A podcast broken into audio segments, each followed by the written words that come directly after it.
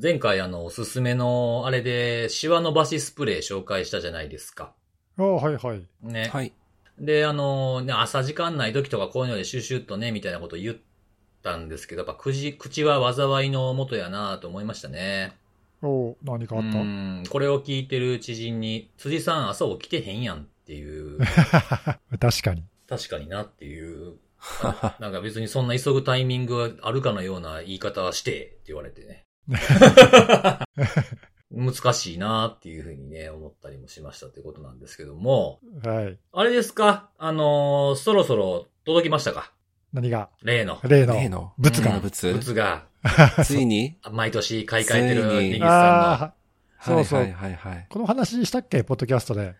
したかな？したかな？なんか、と、なんか当日、発売当日にはなんか結構、買えなくててか予約が通らなくてみたいなんで、そうそうそうそう。ね、最短で無理みたいな。ここで話したか、全然違うところで話したか覚えてないけど。控え室で喋っただけかもしれないですけどね、どっかの。かもしれないですね。そう、はいごっちゃになるんだよね。わかるわかる。はい。いや、なんかね、そういつものようにその予約開始日、開始時刻に、うん。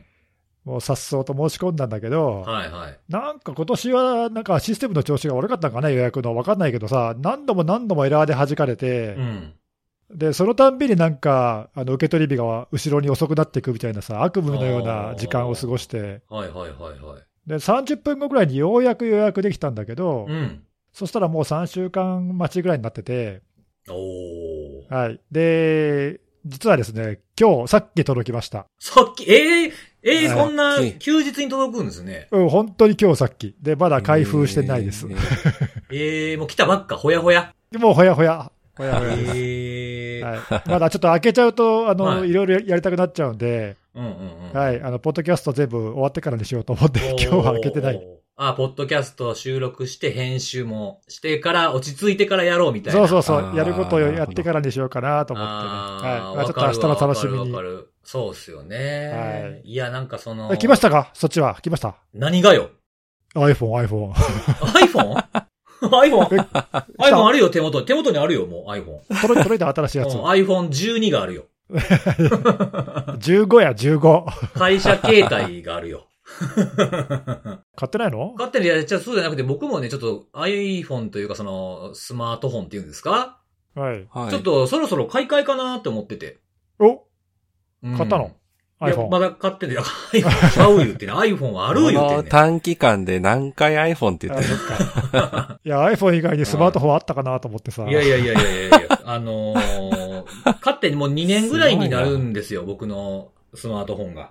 なんだっけ、ピクセルだったっけ？ピクセル6ですね。ああ、はいはいはいはい。でも随分経つんで、2年経ったしそろそろかなと思って。そろそろ。はいはい。うん。で、あの、ピクセルってほら、あの、iPhone よろしく、ノーマルとなんちゃらみたいな、プロとかあるじゃないですか。はい。あーなんかそうねプロありうん。で、あの、お二人はまあご存知だと思うんですけど、僕ほら、なんかこう、物、物とかに対するこだわりが結構強い方じゃないですか。まあね。色、色とか、色とか。うん。うんはいで色が気に入らんから買い替えへんみたいなこととかもあったりしたと思うんですよ、これまで。うん。で、今回ね、その、ノーマルの方のピクセル8をそのままだから6から8にって思ってたんですよ。別にそので、でかいのあんま好きじゃないんですよね、実は僕言うほど。ああ、なんか前からそんなこと言ってたよね。うん、そう、昔はなんかすごいちっちゃいの使ってたりとかしてたんですけどね、わざとね。あったんですけど、その、色が気に入らんのですよ。おー色。はい。うん。で、こう、なんとなくニュースとかで、こう、なんか、なんていうの？サムネイルとかで出てきてた色、一個ええなと思った色があったんですけど、それがプロなんですよね。おーじゃあそれ買えばいいじゃん。いや、なんかさ、スマートフォンってなんでこんな高なってんの？知らん間に。まあ円安もあるしね、今ね。まあその、プロ出しを前に買って6の時やったけど、多分その10万もいかなかったはずなんですよ、多分。ああ、いや、まあそうだったろうね。うん。もともとピクセル安いっていうか少し価格そうそうそうそう抑えめだね。はい。そういうイメージやったじゃないですか。ほんでこう、色、この色やったらええかなと思ったやつが、まあプロだったんで、まあ値段上がるのはしゃあないかなと思ったんですけど、いっちゃん安いやつとか、まあ2、2つ、ストレージの大きさが違うだけみたいなんですけど、15万9900円よりって書いてんねん。おー iPhone より安いじゃん。いやいや、そのから、いや iPhone 基そんなこと、い、や、そんなこと言うたら、iPhone なのめっちゃおもろい。そんなん言うたらもうあれですやんか、もうくる、車、何でもかんでも、何でもいけますよ。さ、ベンツより安いやんとか、そんなことなるわけでしょ？いや、まあまあ。いや、なんか、いや、まあ、パソコンとかは、なんか、やっぱね、その作業の時間とかに関わるから、まあ、ええやつ買うようにしてるんですけど、スマホでこんなかっていうね。いや、でもスマホが一番多分、手に馴染んで使うというか、一番携帯して一番身近にある機械なんじゃないの？そこに金かけんでどうすんのよ。いや、なんか、こん、そんな困るか速度でっていう。なんか見てるのは長いけど、処理するもんってたかが知れてるじゃないですか。まあね、うんまあ自分で言ってて無理があるなとは思ったけど。そうやね。ほんで、なんかこう、こう、紹介のページとか一応見てたんですよ。なんか何インチの、スーパーアクチュアディスプレイとかも、そのどうでもいいんですよ、見えたらそんなもん、みたいな。まあそう。うんなんかね、最近ね、こうスマホの宣伝とかのテレビとかでも流れてても思うんですけど、なんかもう画面が綺麗とカメラが良くなったしか言うことないんか、こいつらっていつも思うんですよ、ね。まあまあ確かにね。え、でもあれか、ディスプレイはどうでもいいのに色にこだわりが強いわけね。うんなるほど。見えたらいいんですけど、やっぱこう身につけるものとか持つものみたいな、こうやっぱ自分にこう紐づくものみたいなのよね、こだわりが強くてね。まあファッションだよな。なんかガジェットっていうよりもどっちかっていうとな。そうそうそう、そうなんですよ、ね。としてはなうんなるほどねそうなんですよねまあそんな話もね、そのさっきのあの僕に対して、辻さん朝起きてへんやんみたいな、早起きしてへんやんみたいに言った人にその話をしたらですね、スニーカー買うの1個我慢すればみたいな。正論い。や、1個かどうかは分かれへんけど、確かに確か正に。論すぎる。確かにな、ススニーカー山ほどあっても、スマホは1台でいいもんな、みたいな、なんか変に言いくるめられてしまったというか。それは、その人正しいね。そうなんですよね。なんかあれですね、やっぱこうここにはこんだけお金使うの嫌やけど、それより高くてもこれには使うって人間やっぱあるから不思議やなって思いますよね。確かに確かはい。うん。まあそんなこんなで今日もお便りが来ております。に。はい、よろしくお願いしまうんす。ちょっとね、長めのやつなんですけども、なんかこう生生の声というかあの、ほら、休みの日、国によってちゃうでみたいな話がちょっと前、前の前ぐらいかな。ああ、なんかあったね。あうん。で、前回そのおはい便りだとかっていうので紹介したんですけど、あの、イスラエルのサイバーセキュリティ企業に勤めるものですというお便りいただきまして、ほうん。イスラエルも、あの、日曜から木曜日が通常業務で、金曜日と土曜日が、まあ、週末的なお休み扱いであると。う。なるほど。えー、まあ、ユダヤ教の安息日、シェバットっていうらしいんですけど、まあ、ユダヤ教では6日働いて1日休むという神からの伝えがあって、これを守るらしいです。うん。まあ、正確にはなんか木曜の日没から金曜の日没までが休みで、で、イスラエルはもうお店も全部休みになるらしいですね。えうん。なんで、まあ、サイバーセキュリティ業界でもですね、まあ、日本の習慣だけじゃなくて、まあ、他の国の宗教とか習慣みたいなものとかも、まあ、追加の情報として知っておくのも重要だなと思いましたというふうにこう教えていただきつつ、まあ、感想もいただいたという感じですね。うん、うん。うん。確かにそうですよね。なんか、まあ、あとよく、よく考えられるのはあれですね、タイムゾーンとかっていうのもありますよね。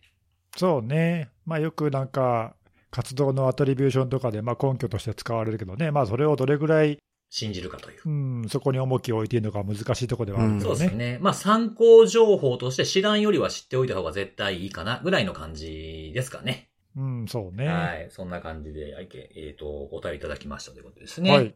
はい。で、はいあとですね、KEV に関してなんですけど、この方は KEV を週1ぐらいで更新をチェックしているらしくてですね。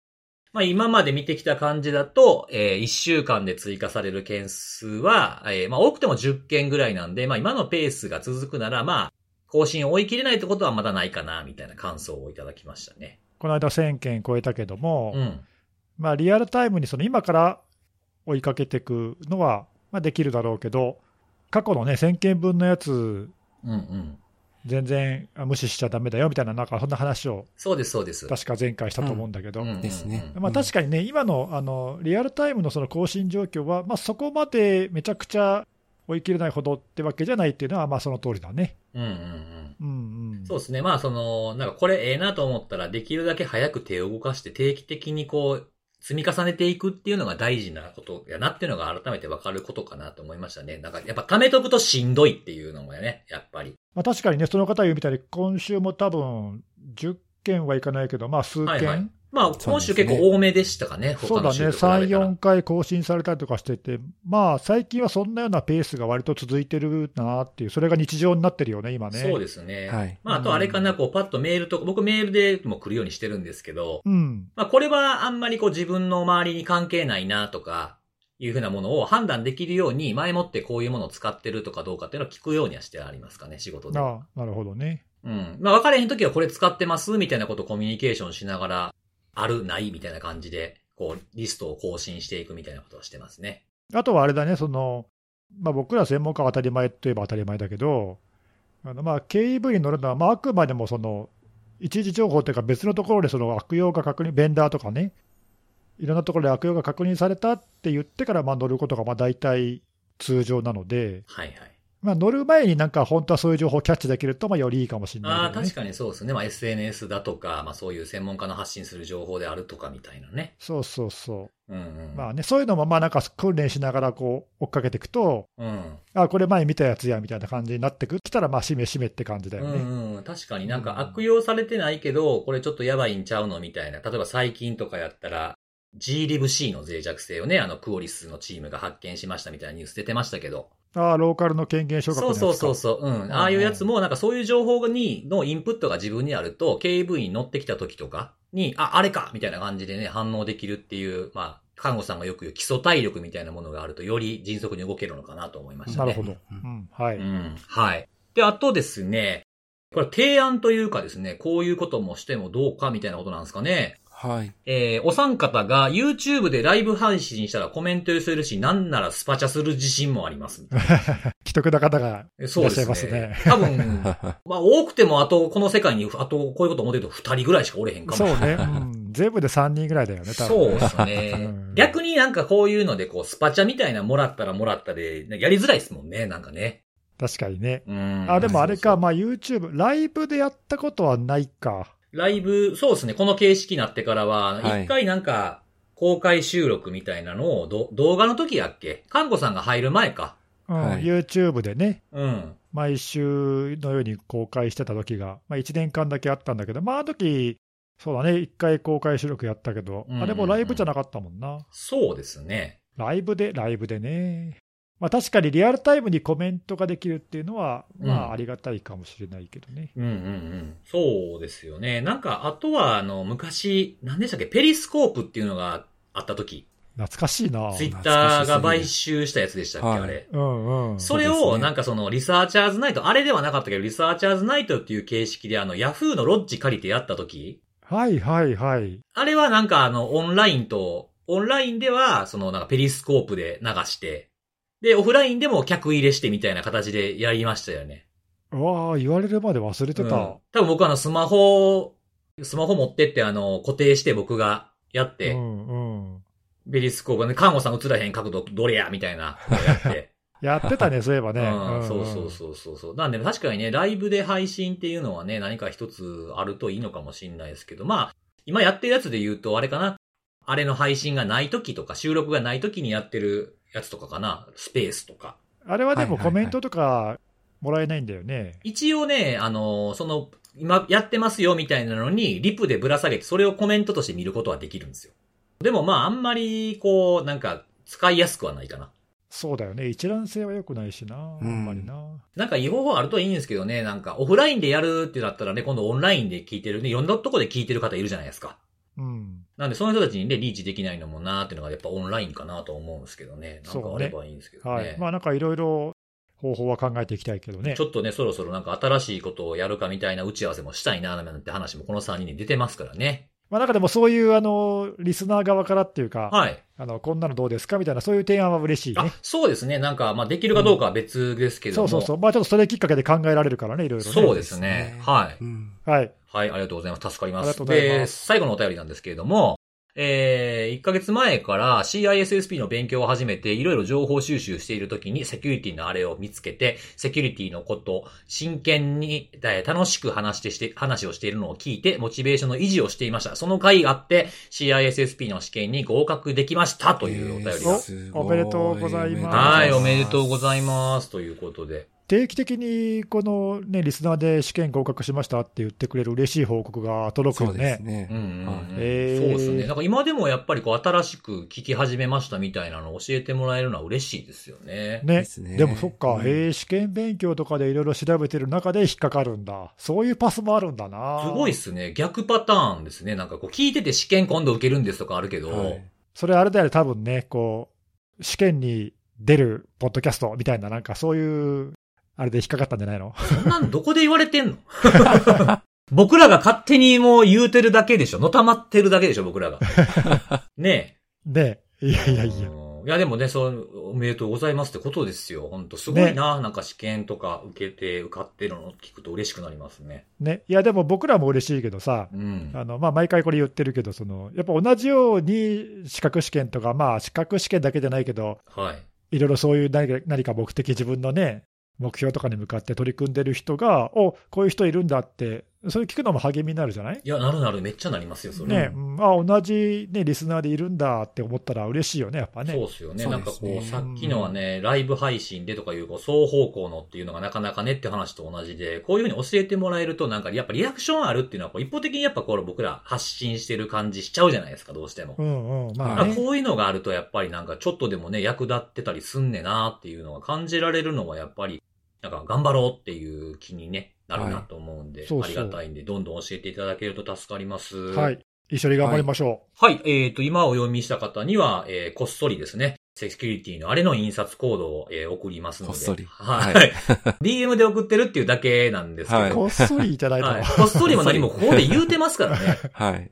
はい。まあなんであの他にもね、ご意見、感想とか、まあ試験受かったぞとかでも何でもいいんで、はい、お便りいただければ、えー嬉しいなと思います。セキュリティのあれのハッシュタグつけてツイートしてください。はい。よろしくお願いします。はい。いじゃあ、今日もですね、セキュリティのお話をしていこうかなと思うんですけども、はい、はい今日はじゃあ僕から行きましょうかね。はい、お願いします。はい。はいちょっとですね、まあ、あの、まあ、いろいろバタバタしてたというのもあって、読むのが遅れていたのドキュメントを読みましたというお話なんですけれども、おおなんでしょう何ですか？はい。あの、警察庁の方から出てるですね、うん。えー令和5年上半期におけるサイバー空間をめぐる脅威の情勢等についてという、ああ、はいちょっと前にあれか、なんか話題になってたねみたいな話を、ちょっとだけしたやつか。はい、はい。そうですね、2週間ぐらい前ですかね、話題になってたのはね。はい。はい。それのあの、まあ、通称、めぐる情勢と言われているですね。どこで言われてるのか知らんけど。初めて聞いたんだけど、そめれ。ぐる情勢っていう。めぐる情勢めぐる情勢。あへえ、え、それ知ってるとなんかちょっと通っぽいね。そったら2っぽいでしょ。あ、あめぐる出て、出てたよね、みたいな。めぐる読んだみたいな。あ今回結構めぐってたんじゃないか？みたいな。それ本当に通じるのそれいや、。通じないと思います。はい。あ通の、じなさそ通じたとしてもごくごく一部なんじゃないかなっていう予想されますけどもね。えーはい。はい。これがですね、これあの、毎年あの、上半期と1年版みたいな感じで出ているやつで、まあ、今回上半期の、まあ、サイバー空間の脅威の情勢を、まあ、こう、指標だとか事例とかみたいな感じで、え、こんなことが流行ってますとか、あの、こういう調査結果でしたみたいな、まあ、アンケートの結果とかですね。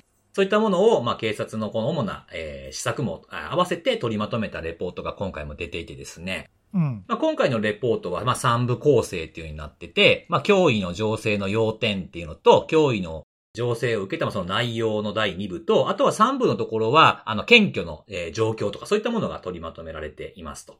はい。で、まあ、内容としては、あの、いろんな項目があったんですけど、例えば DDoS とか、えー不正送金、あと、まあ、インターネット上の重要犯罪の密接関連情報みたいな、こう、ちょっと堅苦しい感じのも並びつつ、まあ、外国の捜査機関と連携した件とか、まあ、このポッドキャストでも取り上げたかな？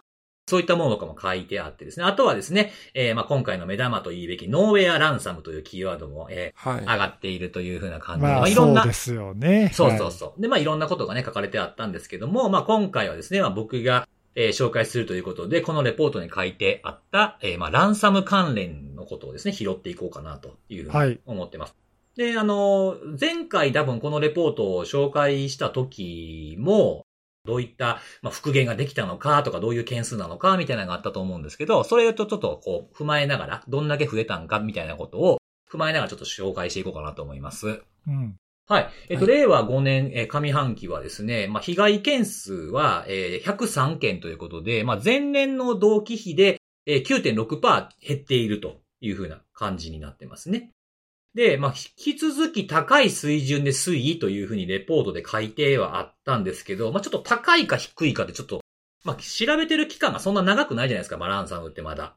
うん、なので、まあちょっと高いとは言いづらいなとは思いつつも、まあ令和2年、2020年の下半期から見ていくと、えー、まあ最初は21件、で、令和3年上半期が61件、下半期85、えー、令和4年上半期114、下半期116の今回103というところなので、うんうんうん。まあこのグラフだけ見たらちょっとこう、上げ止まっってるのかもしれへんな、みたいな。そうだね。うんまあなんか減ったっていう感じ、印象は受けないね、それだけだと、ね。まあこういう、まあランサムの脅威が、まあポピュラーというかメジャーになってきてからこれだけ騒がれるようになってきてからで考えたら、まあ高い水準っていうふうに、まあ言ってもまあいいのかなっていう感じは。そうだね。うん、相変わらずって感じだね。はい、そうですね。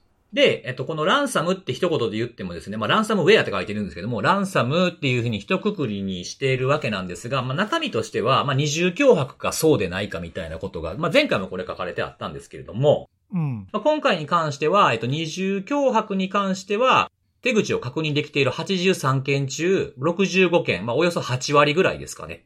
っていうところで、で、二重脅迫以外、まあこれまあばらまきと言ってもいいのかもしれないですけども、これがまあ2割強という22%っうんていう風な感じですね。で、えっと、二重脅迫以外のところには、まあ、ばらまきと、あと多分、ノーウェアランサムが、まあ、暗号化を伴わないっていうものがもしかしたら入っているのかもしれないな、というこあとで。あそうだろうね。二重じゃないってことだろうね。そうそうそう。ねで、ノーウェアランサムと言われている、まあ、暗号化を伴わないやつは6件って書いてあったので、まあ、18件なんで、えー12件がまあ、ばらまきになるのかなっていう感じですかね。18件中。うん。はい。まあ、ちょっと思ったよりも、まあ、少ないなっていう感じもあるんですけど、まあ、ばらまきに関しては、被害が小さかったりすると、まあ、情報をこう暴露されるとかっていうのもないケースもあるので、うんまあそういったものはこういう、まあ、被害届という形で上がってこないものも多いのかもしれないなっていう気は。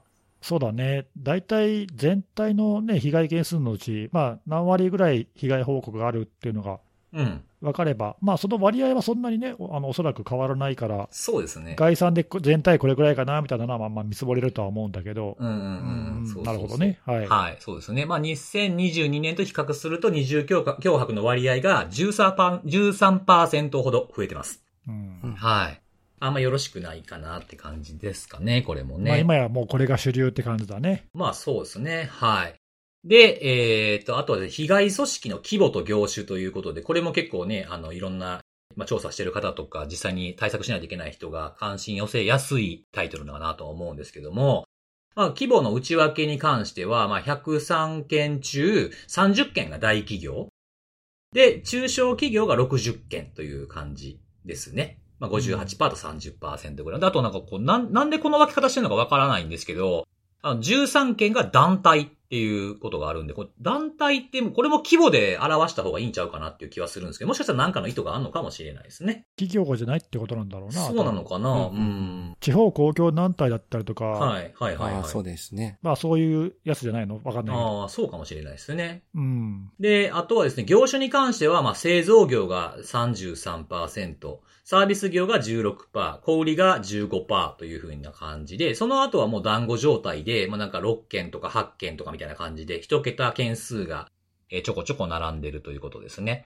で、えーまあ自分が調べている、まあグローバル、グローバルというかまあ自分で調べている調査範囲内でしかないですけども、その範囲での1位は今教育なんですけど、うん。まあ、教育は、えーこのレポートの中では、えー3件と3%という少なめということでしたね。うんうん。辻さんの調べてるってやつは、まあ、いわゆる二重脅迫系で、リークサイトに載ってるやつってことだよね。そうですね。うんまあ、だからちょっとそういう意味では多少偏り具合が、まあ、もちろん国とか地域の違いもあるけど、う。うんん。被害届があるなしっていう、このね、今の警察庁の取りまとめと、はい。リークサイトに載ってるっていうのは、まあ、ちょっとそういう意味ではそうで、すね。うん。変わってき多ますよ少、ねう。ん、傾向が違ってても、まあ、うん不思議はないよね。そうですそうですね。この中にもね、リークサイトに載ってるものと、まあは、お金払って載らなかったものももしかしたらあるかもしれないですが、その辺のね、ねズレは発生するかなとは思ってます。はい。はい。で、あの、レポートの中に結構、あの、警察庁としては医療機関と連携強化をしているみたいなこと書いてあったんですけど、まあ、医療機関に関しても、え教育と同じ3件の3%ということでしたね。うん。まあ、ちょっとこれは、もっとありそうだけどな。そうですね。うんまあ、もっとありそうやし、あの、まあ、本当にここだけで連携強化いいんやっけみたいな。なんか注意喚起すんのやったら、同じことをいろんなとこに投げてもいいんじゃないかみたいなことも思ったりもするんですけど、まあ、まあ、うん少なめ、思ったよりもここに上がってきてる件数は少なめでしたということでしたね。まあ、この辺に関しても、あの、前の年と比較してもそれほど大きな変化がないかなと。で、業種に関しては、まあ、製造サービスは前々から多かったんですけど、それに続く業種は多少こう、数件入れ替わって数パーセントの違いで前後してきているかなっていう感じで、あまり変、大きな変化はないなという感じでした。うん。で、えっ、と、あとですね、これあの、アンケートも実施してくれていて、あの、企業、団体に対するこのランサムの被害の実態という項目で、まあ、103件の被害のあった、まあ、企業、団体に対してアンケート調査をしてて、感染経路が何ですかとか、復旧に要した期間、費用ってどんなもんでしたかみたいな。これ前回もあったと思うんですけど、うんこれも掲載されていてですね、えー感染経路に関しては、えー103件中有効回答の件数は49件、まあ半分ぐらいですかね、回答いただけたというふうなものがあって、で、そのうち49件のうちの、まあ、35件ですね。71%が、まあ、VPN 機器からの侵入と一番多かったです。相変わらず多いね。相変わらずなんですよね。うん、たびたびこの警察庁のこの調査結果は、うん。結構他でもよく引き合いに出されるというか、うんうんうんうん。だから VPN もっと気をつけなきゃみたいな、なんかそういうあ、確かに確かに。文脈で、うんなんか参照されることが多い気がするけど、まあ、相変わらず多いんだな。そうですね。確かになんかセミナーの広告とかね、なんか今 VPN がやばいみたいなやつ出てきますもんね、たまにね。う。うんんうんうんで、リモートデスクトップからが2位なんですけど、これはもう5件で10%ということで、それについてメール、添付ファイルみたいなものが2件で4%、7件がその他ということなんで、まあ VPN 機器がまだまだ多いっていうのはちょっと、まあ無視できないかなというふうな。うんそうだね。まあ、これ、本文にも書いてあるけど、あれだよね、脆弱性を使ったか、まあ、ないしは、まあ、弱い認証情報って書いてあるから、まあ、何かアカウントがもともと弱かったか、そう。すでに先先に盗まれていたかみたいな、なんかそういうのが全部含まれてってことだよはいね。。そうなんですよ。でね、うんそこちょっと気になったんですけど、その VPN がやばいっていうのはまあ簡単なんですけど、じゃあ何がどうやばいのかっていうのが分からんとあかんなということああで。内訳がね。そうそうそう。今、んネギさんがおっしゃったみたいに、その VPN の脆弱性なのか、認証なのかみたいな、その、まあ、経路の理由みたいなものですよね。そこがやられた理由みたいなものが、まあ、あんまりこう明確には書かれていなくてですね。なるほど。で、メインのとこじゃなくて、なんかアペンディックス的なとこについてるやつには、侵入経路とされる機器のセキュリティパッチの適用状況っていうアンケートも聞いてて、ほう。うん、34件有効回答なんで、まあ、多分 VPN 機器だけじゃないとは思うんですけど、まあ、まあパッチのことを聞いてるんですよね。うん、で、やられた、入られたけど、最新のパッチ適用済みっていうのが11件で32%あるんですよ。うん。ってことは、なんかその、最新にしてればっていう風なことだけではなくて、その認証が弱かったっていうことだけじゃなくて、その認証情報が盗まれる、まあ、ネギさんたまにあの、セミナーとかでもお話ししてくれますけど、あの、インフォスティーラー系の経由とか、そういうことも疑わないといけないんじゃないかなと。なるほど。うん。うんなんでちょっとね、パッチだけ当ててればいいっていう風なものだけじゃなくて、まあ前はね、あの、パッチ当てる前に盗まれた認証が使われるとかもあったけど、うんうん。要はエンドユーザーがやられてっていうことに起因してるものも何件かはあるんじゃないかなと思っていてですね。そうね。まあ実際、うんあの、国内でちょっとあったかどうかは定かじゃないけど、海外の事例とかだとね、まあインフォスティーラとははっきり書いてないけど、はい。まあ、従業員なりないなりその内部の人の認証情報が取られて、そこから VPN 経由で入られたみたいなケースっていうのは、まあ、ちょいちょい報告があるのうで、ん。そうそう。まあ、それに類するような、まあ、なんか、ことかもしれないよね、これね。そうですね。あの、このポッドキャストでも紹介したあの、シスコの侵入事例で言うと、個人のね、従業員の個人の Google アカウントがやられましたから始まるレポートがありましたしね。あそうそう、いっ、あったたね。うん、理由はちょっとわかんないですけど、まあそういうところからっていうことも、ちょっと頭の中に入れといた方がいいんじゃないかなとは思いましたね。なるほどね。まあ、なんか侵入って聞くと、その機器の脆弱性っていうふうにあの考えるのは、まあ、決して間違いじゃないんだけども、そこだけ見ちゃうと、ちょっとまずいよっていうことをまあ言ってるかもしれないよね、これはね。そうそうそうそうそう。そう。で、VPN に関しては、あの、まあ、VPN の脆弱性で結構悪用されているものっていうのって、ちょっと落ち着いてきてるんちゃうかなっていう感じちょっとしません？なんか対処されて。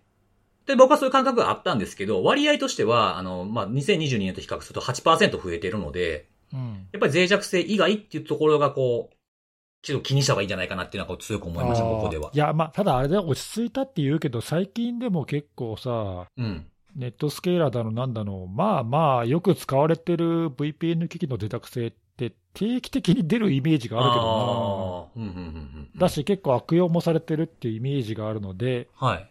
まあ、それは注意しつつ、それ以外の経路もちゃんと、そうですね。うんうん対応しないとっていうことだろうね。そうそうそう。まあ、確かにそっちばっかりがちょっとクローズアップされすぎた議題はあるよね。うん、特に国内だとね、その病院系の話とかでやっぱり VPN のなんちゃらみたいなのでパッチが、みたいな話もね、ちょこちょこあったんで。実際ね、そういうところでパッチの対応、脆弱性管理が不十分でみたいなのは、まあ、よくやり玉に上がるんで、うん。確かにそれはあの非常非常に重要な課題だと思うんだけど、そうですね。そこだけに目がいっちゃうのは良くないかもね。うんうんうん。そうですねそうそうそうそう。であとは、あの、復旧に要した期間と費用みたいなものがあるんですけど、まあ、これあの、即時から1週間とか、1週間1ヶ月、1ヶ月から2ヶ月みたいな感じで書いてあったんですけれども、まあ、これもあ、そんなにやっぱ変化はなくて、2ヶ月以上復旧にかかったっていうものが前に11%やったものがまあ5%に減って、1週間以上から1ヶ月未満が32%にちょっと増えたみたいな、まあちょっとずつ動いてるなぐらいの感じしかあんまり変化はなかったですね。でまあというよりもですね、これ前回も言ったと思うんですけど、復旧にかかった費用にしても、えー、期間にしてもですね、まあ、被害の受けた、被害を受けた組織とか、その組織が受けたその影響の範囲によって変わってくるんで、まあそうね。うん、単体でどうこう言うてもなっていう、何が見えるかって言われたらちょっとふし、うーんっていう感じというか、二重と、ばらまきでも違うでしょうしね。うん、確かに確かに。うん、そうですね。もうちょっとこうなんか掘り下げてもらえるといいんじゃないかななんていうことは思いましたね。はい。はい。で、あと最後、バックアップの取得活用状況なんですけど、まあ、バックアップの有無に関して言うと、これすごい大事なポイントだと思うんですけど、ランサムウェアの方ですね。で、まあ、有効回答件数はこちら62件で、えー、92%は取得しているということで、これは2022年の83%から9%増加ということで、これはちょっといいのかな？いい数字になって、ちょっとなってるかなということですね。なるほど。だとすると、まあ、もしかしたらそのバックアップ取得が、はい。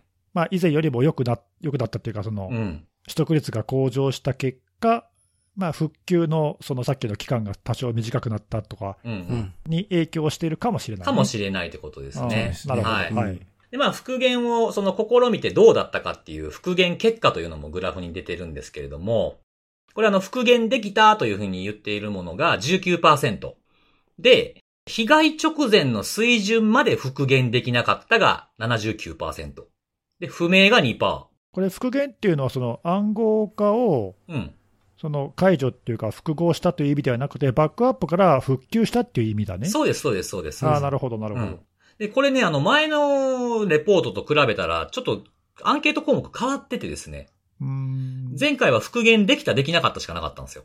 うん、で今回は被害直前の水準まで復元できなかったので、この水準がどれぐらい復元できたかみたいなことは含まれてないので、うん、まあここはボリュームになるのはまあまあ当たり前かなっていう感じだとしますね。なるほど。これはあれか、ちょっとはっきりわかんないけど、うん、被害直前のって言ってるってことは、そのバックアップの取得の仕方とか頻度とかによっては、あ少し前のバックアップしかなかったからとか、そういうのがあるってことなのかな？そうですね。だから多分1週間スパンとかでやってて、1週間を吹っ飛んで、まあタイミング悪かったら最大1週間を吹っ飛ぶじゃないですか。例えばそういうことだよね。うん、それがあるとここに入ってしまうので、まあちょっとここも、ここちょっと大きくなりすぎるんちゃうかなっていう気はしましたね。うん。なるほど。うん。うん、はい。ということで、えー、まあ全体通してですね、もうちょっとこう贅沢言うと、もうちょっとこう掘り下げた、なんかこうわかりやすく実態が見えてくるようなものになったら、ええなというかね、こう、まあ、こうまあ、言うのは簡単なんですよ、僕らはね。そのハードルは高いかもしれないですけど、まあ、記述やなっていう情報とか、まあ、あ、レポートの中にもラースの仕組みがとか IAB がとかいうことが、まあ、書いてあったんですけども、まあ、対策する側の目線に立って、まあ、事例とかケーススタディみたいなものがもうちょっとこう、あったらいいのかなというか、まあ、公的でね、こういう貴重な生のデータを扱ってるわけなんで、まあ、それを活用するっていうことを前提にした情報の収集方法、収集項目からアウトプットしてもらえるといいかなということがあってですね。この文章の中にもあったんですけど、まあ、その、こういうサイバー事案被害の潜在化防止に向けた検討会みたいなものを開催して、いろんなこう、なんていうんですか、放送会とか、産業界セキュリティ関係みたいな人たちを読んでご議論いただいて、えー、まとめましたというあったんでですね、まあよかったら、あの、まあ僕も呼んでもらえればいいかな、なんていうふうに思ってますということが、まあ僕の言いたいことということでございます。ね、はい。はい、まあまあ、あの、ツイさんを呼ぶかどうかは置いといてですね。もうすぐ置いとくやん。まあ、総じて、ちょっと減ってるけど、まああまり良くはなってない状況的に、まあ多少そのさっきのバックアップだったりなんなり、まあ良くなってるかなと思うところもあるけども、まあ全体的にはあまり変化が、大きな変化はないっていうか、まあ、つまりだから良くなってないってことだと思うんだけど、うんうんうん、なんかね、それを改善するために何が必要かとか、あとまあ、そうさっき、辻さんはリークサイトのさ、独自のとの比較を試みたけど、うん、国内ならではのなんかこう違いというか、状況のなんか違いとかもしあったらとか、まあ、せっかくね、あの日本の法執行機関が出すのであれば、国内独自のなんか状況とか、比較とか、まあなんかそういうのもあると、ちょっとそこら辺があんまり見えない。まあないのかもしれないけど、あるならあるでね、他よりもこういうところがなんか日本が多いのが特徴だとかいうのがあれば、確かにね、それ出せますもんね、そういうことも、ね。例えばね、例えばだけど、うん、まあなんかそういうのが少し出てると、うん。大事なことっていうか、まあ全体さらっとカバーはされてるんだけども、よく言えばもうちょい突っ込みがっていう感じよね。そうですね。やっぱこういうレポートってこう、やっぱ毎回出すってなると、なんかもう同じようなものみたいなことしかやらなくなりがちだと思うんですよね。うん。まあそれはそれで大事だけどね、経年あ変もちろんも化っていうのはね。ううんん。そうそうそう。だから大事なんですけど、まあやっぱそういうなんかちょっとこう、新しいエッセンスみたいなものとかがあるといいんじゃないかなというふうに。まあこれ聞いてないと思いますけど。こういう取りまとめのね、結果ってすごい貴重だからね。いや、本当大事なこと。そうそうそううんお願いしたいですねはということでございます。はありがとうございます。ありがとうございます。はい。えー、じゃあ次はですね、看護さんいきますかね。はい。えー今日はですね、私あのお二人聞いたことあるかわからないんですけど、あの、オリジネータープロファイルって、まあ、呼ばれているというか、まあ、そういう技術の取り組みの動向を取り上げたいなと思っておるんですが、このポッドキャストでは多分一度も聞いたことがない。あ、そうですね、ポッドキャスト、ねなんかまあ、あの、折を見て、言おうかな言おうかなとは思ってたんですけど、あそうなんはい。僕はまあ、もう人生で初めて聞いたかもしれない。そのレベルですか。はいはい。何ですか、これは？これはですね、報道記事とかの、まあそういったものの、まあ今までもなんか偽情報とか誤情報とかっていうのがいろいろ問題になってきましたけども、社会的に。うん。まあそういったものに対して、申請性っていうんですかね、あの、そういったものを向上させる、まああるいは、えー見える化っていうんですかねうん、可視化させるというのを目的に実現しようっていう、まあそういった技術の取り組みを進めている動きっていうのが、ほほう。具体的に動き始めた多分今年の1月、あ、ごめんなさい。えっ、と、去年の12月に、あの、このオリジネータープロファイル技術研究組合っていうのが立ち上げられて、で、多分そこからスタートっていう感じなんで、まあもうすぐ多分1年ぐらい。はい、経つっていうものではあるんですけど、まあこれあの、参加してる企業が、まあ私も、まあ、当初、まあそんなに広まらないかななんて、まあ失礼ながらちょっと思ってはいたんですけど、うん。実際さ最初の企業って11社、まあ並べ、名前を出す、並べてらっしゃるのは本当に大手の朝日新聞とか読売新聞とかいうのも入ってましたけども、まあ11社ということで、これ広まるかなっていうのはちょっと懐疑的ではあったんですけど、はいはい。今月10月に入って、どれぐらい今参加企業、参加しますって手を挙げてる企業が増えているかっていうと、31社まで増えていて、中にはその NHK とか、まあそういったあの公共のまあ放送のやっている、えーそういった組織とかも、このオリジネータプロファイルの取り組みに参加しますっていう、まあそういった手を挙げているところが、まあ増えてはきているので、まあ実際、まあこういった参加企業をメインに、まあ、今後、具体的な実装っていうんですかね、研究とか、まあ、実証研究とかっていう形でうん。進められていくというのが、まあ、おそらく来年から、まあ、より具体化なんで、まあ、も、もしかしたらそのタイミングで、まあ、より皆さんの目に触れる機会っていうのが出てくるのかもしれないんですけども、まあ、そもそもこのオリジネータプロファイルってな何するのかっていう、まあ、そういったものなんですけど、うん。まあ、さっきもお話しした通り、まあ、誤った情報とか、偽の情報とかっていうのが現状流れやすいというか、まあ、広まってしまうっていうのが、まあ、社会的に、まあ、結構大きな問題にはなっていて、まあ、情報戦とか認知戦とかっていうのにまあ使われるっていうのも、まあ、現実問題になってきているっていうのは、実際のウクライナ情勢なんか見てても明らかではありますけども、はいはい。まあそういった中で、まあ信頼できるコンテンツっていうのが何かっていうのを、誰が見てもある程度明らかなようにしたいというのが、まあさっきも言ったとの申請性っていうのを向上させる、可視化させるっていうところになるんですけども、うん。まあなんかこの技術研究組合が、これまで示されている資料なんかを見ると、まあなんかあの、お墨付きマークみたいなのがお出てまして、で、それが、まあ当然あの、例えばですね、例えばですけどもあの、朝日新聞とか読売新聞の記事、まあ当然、なんて言いますか、信頼できるというか、誤ったこと書いてないだろうっていうのは多分誰しもが思うところではあるとは思うんですけど、なんていうんですかね、読売新聞の例えば記事が、果たして正しいかどうかっていうのは、まあ読売新聞のサイトに行けばまあそれは載ってる記事は読売新聞の記事だってわかるんですけども、うんうんうん。現状の仕組み見ると、まあ、つ例えばそれがあの、ヤフーニュースとか、はいはいはい。まあそういった他のプラットフォーム媒体、あるいは SNS とかっていうので、まあ乗っかったり拡散されたりっていうのは現状ある中で、私たちが目にしてるその読売新聞の記事が果たして本当に読売新聞が書いてるものなのかっていうのうが、ん。わからんっていうのが、まあ正直な現状なのかな。まあ当然ちゃんとソース辿っていけば、まあその確認は取れるとは思うんですけども、多分そういうことをやってることはごくごく少数だと思うので、まあヤフーニュースによったらまあそれを目にして、あ、どこどこ新聞が出してるんだっていうのをまあそのまま皆さんあの見て信じてらっしゃるっていうのが現状かなと。まあなんでそこに、まあさっきも言ったようなご情報とかが入ってくると大きな問題だねっていうところがあるんで、このオリジネータプロファイルの技術でやろうとしているのは、まあ当然あの発行元である、例えばなんとか新聞っていうところのサイトであればそのマークがつくのは当然なんですけども、またそこから派生的に他のサイトへ配信ですかね、ニュース配信とかってされたものについても、同じくなんかマークをつける。うん。まあ、あるいは、まあこれも当然、プラットフォーム業者の協力が前提ではあるんですけども、まあ、例えばその X、まあそういった SNS 上で記載されている URL とかにも、まあマークをつけるとか、なんかそういうのをイメージして、今技術的に実現できるものっていうのを考えているというもので、これだけ聞いてもまあけどちょっと厳しいかなとは思いつつ、まあなかなかただ取り組みの動き方としては、それな、それなりにというかかなり本格的に動いていて、うん。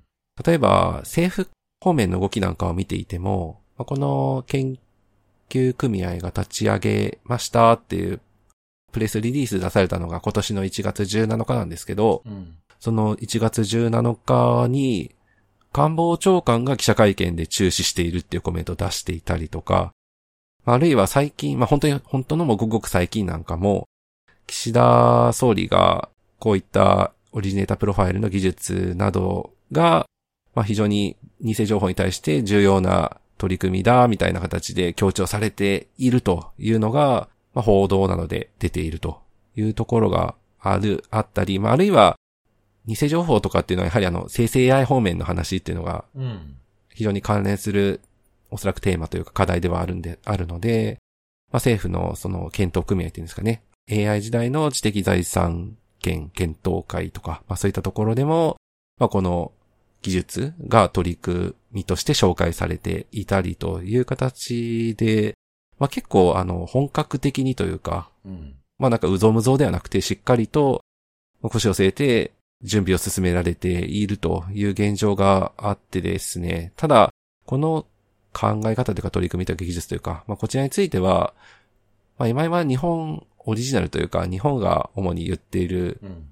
取り組みを推進しているというものではあるので、ちゃんと進めようとするとやはり世界というか、あの、それこそブラウザーであるとか、はいはいまあ、。そういったところに実装させていく必要が当然あるというのも、いまあ、この技術研究組合のその説明でも当然出されてはいて、まあ、なので、まあ、この組合の理事長が村井先生なんですけども、まあ、村井先生の力なども踏まえて、えー W3C などにも、まあ、こういった日本国内でまずさっきも言ったような実証実験とか、うん。まあそういった知見をく蓄えて、それを踏まえて提案をかけていきたい。なんていうのも、まあ実際コメントであったりインタビューとかで話されているので、まあなので、まあちょっとこの辺うまくいくかどうかっていうのが、まあ実際これが私たちが本当に目にするようになるかどどうかの、うんおそらくはあの、分岐点というか、ところにはなるんではないかなとは思うんですけども、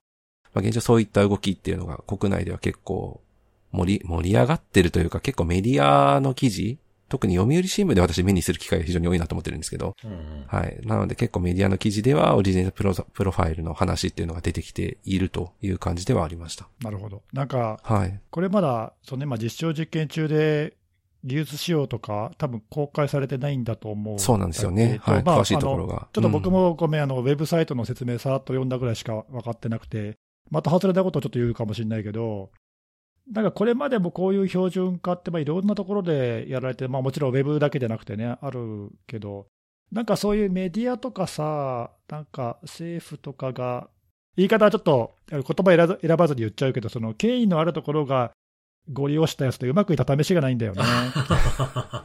あなんかこれも正直なんか全然標準化されて使われる未来が全く見えないけど、うん。まあ、今現状どうなってるかっていうと、例えば今言ったみたいにさ、そのツイッターだったり、フェイスブックだったり、いわゆる大手のプラットフォーマーがそういうニュースのファクトチェックなんかを、まあ、これまでは割と独自にやっていて、まあ、なんかその怪しいやつに怪しいマークをつけるだとか、うん。なんかあるいはその、あるいはポリティカルな内容については、これはこういうような政治信条が書いてるものですとか、アカウント自体に公式マークをつけることで、その信頼性を高めるとかっていう取り組みを、まあ、プラットフォーマーがやってるっていう現状があって、そうですねで。まあ、それがうまくいくこともあれば、まあ、昨今のあの X の騒動を見れば分かるように、そのプラットフォームの状況次第によっては、まあ、それが簡単に崩れることが起こり得るわけで、うん。うん。まあなんか多分ね、そういうテック企業に牛耳られているその状況とかをもっと公平にできないのっていうのの理念はすごく正しい気がするんだけど、うん。さっきでも看護さん言ったみたいに、これまあなんかどよくわかんないけど、署名したりなんなりチェックするとかっていうのをブラウザがやるとかっていうから、まあなんか PKI なりなんなりなんかその辺の多分暗号化の仕組みを使って、でしょうね。おそらくやるんだろうとは思うが、まあそういうブラウザでのもちろん実装も必要だし、割とこういうセキュリティとかプライバシーの機能って、これまではそういうプラットフォーマー主導か、ないしは Google とか Apple とか、そのブラウザ主導かで、うん。はい。割とゴリゴリ勝手にやつらが進めていっちゃって、なし崩しにそれが標準になるっていうパターンが、割とこことこずっと進んでいて、で必ずしもそれがね、悪くはなくて、あのまあ Google みたいに勝手になんかいろんなプライバシーのサンドボックスのなんやらかんやらやって、批判されて撤回するとかさ、やってる人たちもいるけど、まあでも結構、そのセキュリティなりプライバシーを重視するっていう目的で策定して、まあ、結果、みんな嫌々ながらもまあいいかって言って、追従するみたいな形になって、まあ、結果、往来になっているようなこともまああるっちゃあるんで、うん。ですね。うんうんまあ、それに対抗して、こういう取り組みが、まあ、幅広い支持を得られるか、特にそういうね、割とこれまでプラットフォーム牛耳ってた人たちが賛同してくれるかっていうのは、どうなんだろうな、なんか賞賛あってやってんのかな、わかんないけど、国内だけでやってても、まあ、あんまりインパクトないからね、これ。うんそうですうんね。一応なんかそあの大手の動きうんについてはどうかみたいな、まあさっきまさに根岸さんがおっしゃってたような同じようなこと、似たようなことをやっているっていうのがすでにあるんですけども、みたいな話で、このプロジェクトの推進をしている慶応大学が実際あの、こちらのプロジェクトの実証とか研究とかを担ってるんですけども、まあ、そこの特任教授の方がインタビューに答えられてるんですが、まあ、そちらについては、えーまあ、同じような問題意識を持つプロジェクトっていうのは当然動き始めていて、うんアプローチはただ少し異な、少しずつまあ異なっていると。ただ、まあ、あのこの点については標準化という部分で、まあ、一緒にできるかというところについては検討するタイミングが来るかもしれないというところと、まあ、当然あと、まあ、状況によっていろいろ変わってくるっていうような、まあ、若干の、まあ、含みは入れつつ、まあ、いや、取り組みとして続けることは、まあ、大事というか鍵というような形でコメントはしてはいるので、まあ、一応気にはしてはいるんだろうなと思いますね。はい。なるほどね。なんか、あえて、看護さんが紹介してくれたんで、あえて反対側から言うけど、大手のメディアがこう、こぞってみんな参加してるって時点で、なんか俺はなんかもう、どうなのかなっていう、そういう気しかしないけどな。わかんないけど、既存メディアのなんかこれは、あれなのかな、あの反撃なのかな、まあ、生き残りりをかけたものも当然あるかなと思ないんかちょっとますね。うがったものの見はい方だけど、このままじゃもう自利品だからさ、彼らは。うん。そうなんですよね。うん。はい。なんかちょっとね、ここらでこういうので、起死回生じゃないですけどね、踏ん張ろうみたいな感じはちょっとしますよね。でそういう動きにさ、まあ、もし仮にだよ、仮に万が一これが標準になった時に乗り遅れたら困るから、うん。はい。今からとりあえず参加しとけみたいなのはあるんじゃないのかなみたいな、うん。当然、はい、あると思いますね。わかんないけどね、いや、頑張ってほしいけどね、こういう取り組みはええ。国内からどんどんやってほしいけどね、うん。いや、すみません。あの、別にやってる人たちの足を引っ張りたいわけじゃないんですけど、頑張ってほしいなと思うけど、まあ、差別化要素にはなるのかなとは思いますけど、まあ、中身で差別化っていうのがやっぱ最も大事なことかなとは思うんですけど、うん、ブラウザーにしたからどうとかっていうのもな、なんか結局ガラパゴスで終わっても意味ないですもんね、こういうのね。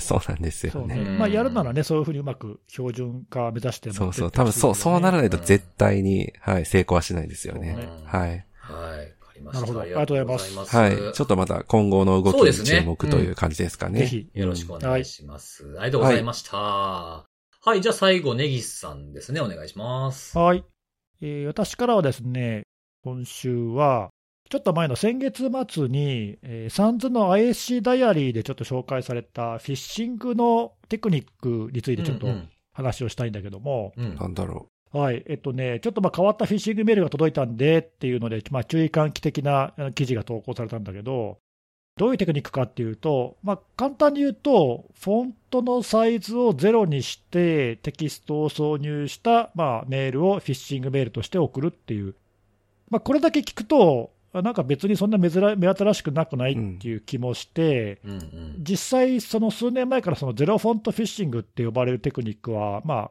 見られていて、うん。これは簡単に言うとどういうやつかっていうと、そのメールのそのフィッシングの本文の中に、まあ、HTML のメールなんだけど、こう適当にこうランダムなこうデタラメな文字列とかをフォントサイズゼロにしてあちこちで埋め込んでおくわけね。うん。そうすると、まあ、見た目はそのレンダリングされて、それは表示されないから、見た目はちゃんと、人が読むメールとしては、ちゃんとしたメール、まあ、ちゃんとしたっていうのはフィッシングメールなんだけど、はいはい。読めるんだけど、HTML のソースコードとして見ると、なんかデタラメな文字がいっぱい並んで間に入ってるから、まあ、要するにそのスパムとか、えーフィッシングとかを自動検知するようなエンジンを騙すことを目的としていて、うん。はいはいはいはいまあ、人は読めるけども、機械が読むと、まあ、なんかあの変なメールに見えて、えー検知を逃れることができるみたいなのを、まあ、なんか目的とした、えーそういうテクニックっていうのは前からありましたと。うん。でところが今回、その紹介されているフィッシングメールっていうのは、ちょっとこれとは全然違っていて、おうほうちょっとね、使い方が面白いんだけど。うん。この記事では例としてアウトルックを例に紹介してるんだけど、メールクライアントってまあいろいろあるけどさ、うん。まあ、よくある典型的なその表示の仕方って、例えば3カラム表示みたいなやつだとすると、うん。一番左側に例えばインボックスとかあのアーカイブとかなんかそういうフォルダーの一覧が表示されていて、で、真ん中に例えばそのインボックスの中にあるメールの一覧がリストで表示されていて、一覧でね。件名とかね。そうそうそう。で、えー一番右端にそのせそのうち選択したメールの本文が表示されるみたいな、例えばそういう、まあ、典型的なね、3カラム表示のおメールクライアントがあったとすると、今回問題になるのは、その真ん中のところのそのメールのサブジェクトとか、誰が送りましたかみたいなのが一覧で表示されている、リスト表示されている部分っていうのが問題で、これ、僕はいつもアウトルックメインで使ってないんだけども、まあ、実際見てみたら確かにそうなってるなっていう感じなんだけど、実はアウトロックのこのメールクライアントの場合だと、そのメール一覧のところに、本文の先頭の部分がプレビューで表示されるエリアってのがあるのね、一部分だけ。はいうんはいはい。で、今回観測されたフィッシングメールっていうのは、そこに、そのまあ、日本語で言ったら、このメールはセキュリティソフトによってスキャン済みで安全ですっていうような、うん。あたかもそのスキャンして、このメールはセーフですよ、大丈夫ですよっていうふうに誤認させるようなメッセージを表示していて、うん。ところがメール本文を見ると、そんそんなことは一切書いてないと。という、そういう内容になってて、で、そのスキャン済みで安全ですよっていう部分が、まさにそのフォントサイズゼロでうん。挿入されている、まあ、偽のメッセージなんだよね。セキュリティ製品が表示しているようかのように見せかけているだけで、実際にはそのフィッシングメールの中にそのメッセージが埋め込まれていると。ほまあ、そういう仕掛けで、さっきのその、もともと使われてたフォントサイズゼロのフィッシングっていうのは、その検知を受けるためにその機械を騙すっていう目的目的なんだけども、今回その表示されてるやつは人間の方を騙そうっていう目的で、フォントサイズゼロのテキストを悪用しましたっていう、まあ、こういうやつなんだよね。で、これはちょっとまあ方向性が違ってて、面白いなと思って、まあ、実際これでどれぐらいの人が騙されるか分かんないけど、うんうんうん。パッと見はその一覧のところに、送信者とサブジェクトと、その下に本文の代わりに、このメールはスキャン済みですっていう書いてあるから、だからパッと見安全そうに確かに見えるんだよね。ああ、なんかそのゲートでスキャン済んでるみたいなメッセージ入れてくるやつあったりするし、そういうのもしてるんだよね。ああ、URL を置き換えしましたとか、なんか入ってくるやつありますよね。ちょっとまあ実際にこういう形であのメッセージを挿入するやつがほん あの本当のもので、ね、あるのかどうかってちょっと僕知らないんだけど、うん。なんかそれっぽく見せてるんだよね。ええなんでまあこれは確かに頭いいなと思って。あそういう使い方あんだって思って、ちょっとびっくりしたんだけど、この記事を書いてる人も、あのフィッシングメールでこういうのは見たことがなかったって言っていて、うんまあ、調べたところ、ちょっとそういう例を見つけられなかったんで、注意喚起しましたって書いてるんだけど、ひょっとしたらね、実際にはフィッシングメールでもまあこういう例ってあるかもしれないんだけど、まあ、ちょっと僕も全然知らなかったんで、あこういう使い方あるんだな、面白いなと思って。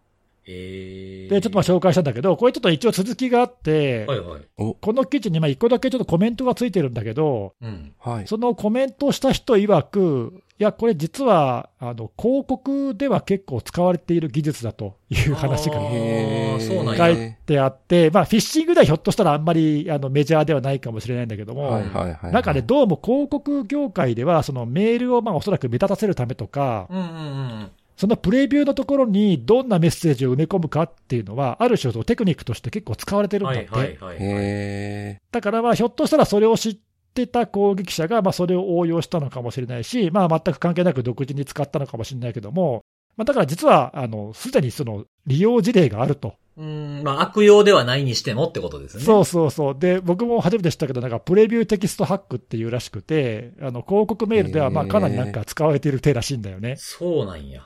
いやー、なんかこういうことよく考えるなと思ってさ。そうかそうか。らそういうほんのちょっとしたそのプレビューなんて、だから本当に一行のね、大した文字数もないんだけども、うん。はい。そこでまあいかに目立たせるかとか、ないしは今回のフィッシングみたいに騙せるかっていうのを考えるっていうのは、なんかちょっとね、頭の体操としてうまいなっていうか、うんうんうんうんうん。なんかこういうフィッシングとかってこういうこう、ね、まあ機械とか人の騙し合いじゃない？うん。だからいかにどういうこう発想とか作風で、どういうアイデアでこういうのを生み出すかっていうのは、まあいろんな手はあると思うんだけど、うん。まあなんか考えるもんだなと思ってさ、でいや、そうですよね。うんちょっとまあある意味感心しちゃったっていうか、はい、まあなんかこういう例があるそうなので、まあ今後そういうのがね、まあテクニックとしては大したことはないし、これでどれぐらい騙せるのっていうと、うん。うん。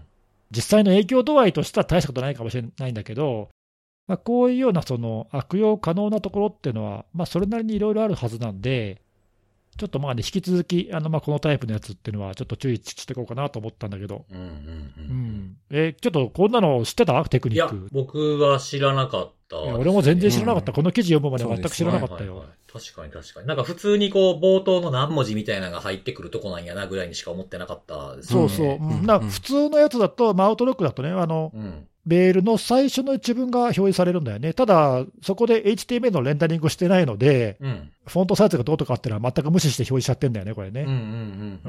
まあ、だからそれはだから、まあ、仕様といえば仕様だろうね、多分ね。うん。いや、なんかその話聞いてって、そのコメントがついてるっていうのがあって、僕もそれまさに同じこと考えてたんですけど、うんこれなんでこんなことしてんだろうなっていうのがあって、そのさっき、まあ、スキャン済みですみたいにこう安心させるようなメッセージが出てるって言ったじゃないですか。うんうん。そこじゃな、そこじゃないんじゃないかなっていうふうに思って僕も聞いてて途中までど。ういうこと？要は、その、自分たちが送ってきたね、広告業界と全く同じ使い方として使った方がいい攻撃手法かなと思いましたね。ほうほうほう。メールをスルーされないように、ここで気を引いて、とにかく一旦開いてもらうっていう土俵まで引き上げるっていう風なために使え、使うんじゃないかなと思って聞いてたんですよね。まあ、今回のフィッシングメールは、その引きつけるために安全ですよっていうことをまあ主張したっていうことだけど、まあ、そこのメッセージ書変えたら、まあ、いろいろできそうだよね。そうそうだ、広告業界がね、その使ってるかのように、同じようにどん、どうやれば気を引け、開く率が上がるのかみたいなところは、ここで結構決まってくるとこもあるかもしれんなと思って聞いてそうましたね。ですね。確かにね、なんか逆にね、アラート的なさ、これうはん。見逃しちゃまずいですよみたいなね、はいはいはい。そうそうそうそう。まあ、使い方によってはこう、ね、ユーザーの目を引くように使うってことができる可能性はあるよね。そうですよね。ねだからね、返信を装ったやつとかね、やっぱ引っかかる率が高いから、そういうふうなのをこう、なんかこう感じさせるようなものにするとか、うんうんうん。あとはなんか本人の、ね、名前が分かってる場合もあるじゃないですか、送る先の。そういったところでその個人的な、まあ、何々さんって最初ね、だいたいあるのは変数になってますけど、そこに情報を入れて送ってくる広告のメールいっぱいありますけど、そういうのと同じようにして名前を入れちゃうとかっていうと、気を引きやすくなるとかってよく言いますしね。意外とね、このなんかね、フィッシングのメールなんてもうずっと使われてるけど、まあそういうシンプルな中にもいいろいろな手口がね、考えられるっていうか、アイデアがいろいろ考えられるっていうのが面白いよね、なんかね。なんかこう自分たちが取り組んでるところのこと以外のテクニックってまだまだそういうの知らんこといっぱいあんねやろうなって思いました。そうそう。んあとね、これも見て、俺もさ、ちょっとはっと思ったけど、普段ほら、セキュリティのことだけを追っかけてると、多分こういうことに気づけないっていうか、他のところで当たり前に使われてることを応用すれば、これ、攻撃に使えるじゃんとかさ、多分他にもいっぱいあるだろうしうんねう。んうん。なんかちょっとそういう気づきも得ましたね、これね。いやー、いいですね。面白い、面白かったです。はい、面白かった。はい。ありがとうございます。うんはい。はい、ということで、今日もセキュリティのお話を3つしてきたんで、最後におすすめのあれを紹介しようかなと思ってるんですけれども、ちょっとね、前回、前回じゃあ前にね、あの、紹介したメーカーのものになってしまって恐縮なんですけれども、おうはい、あの、僕ね、あの、まあ、今もう夏終わったじゃないですか。夏終わったって言っていいですよね。まあ、多分終わっただろうね。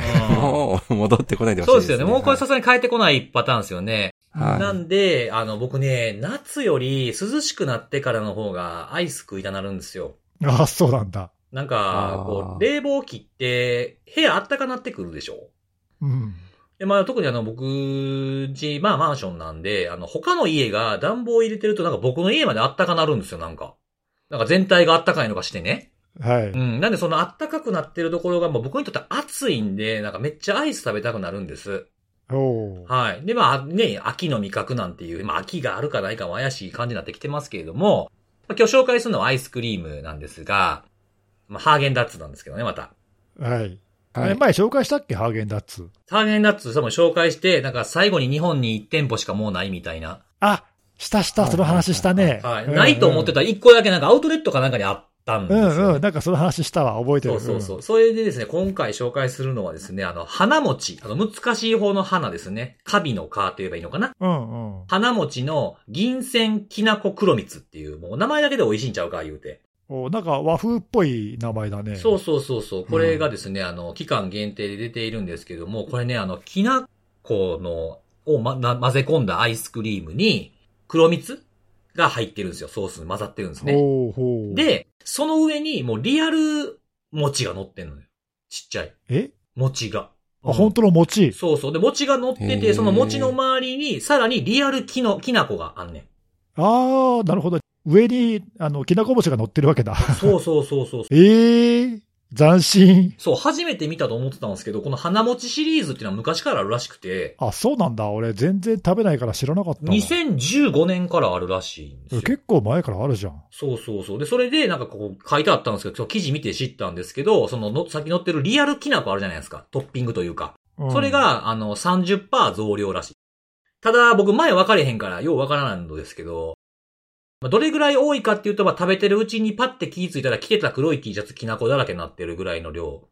いや、本当あの、きなこ関連食品、い一粒もきなここぼさんと食えるやつ、この世界に人類でおんのかって僕は本当だよね。思うぐらいなんですけれども。なんか今さ、ちょうど紹介ページ見たんだけど、抹茶小豆ってのもあるのね、同じやつで。そう、それも紹介しようと思ったんですけど、僕抹茶あんま好きじゃないんで、ああ、そうなんだ。食べてないんでね、あの、これも餅が乗っかってて、その上に小豆があるっていうね。そうだね。両方ともお餅が乗ってるんだね。へえ、斬新だな。でも、2015年からあるってことは結構だから人気商品なのかな？長く続いてるって。ことはね。うん。まあ、30%増量ってことは前もあったってことですからね。そうだよね。へえ、知らなかった。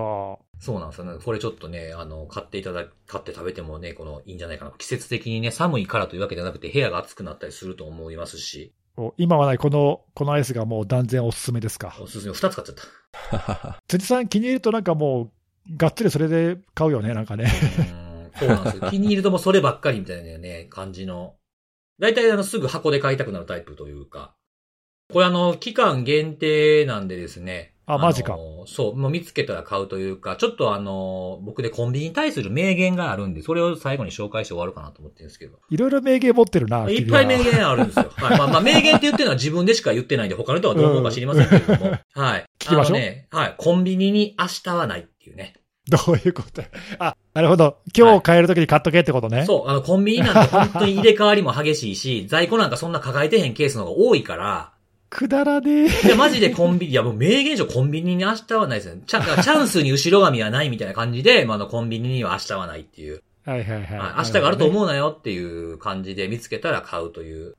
そうやって買ってるとね、あの、2、3週間後にもまだ売れ残ってたりすることもあるけどね。なるほど。いや、でもこれは確かにちょっと、俺も全く知らなかったけど、食べてみたいな、ちょっとうな。ん、ぜひぜひ。美味しそう。はい。はい、食べていただければな、というふうに思います。はい、ということで、えー、また次回のお楽しみです。バイバイ。バイバーイ。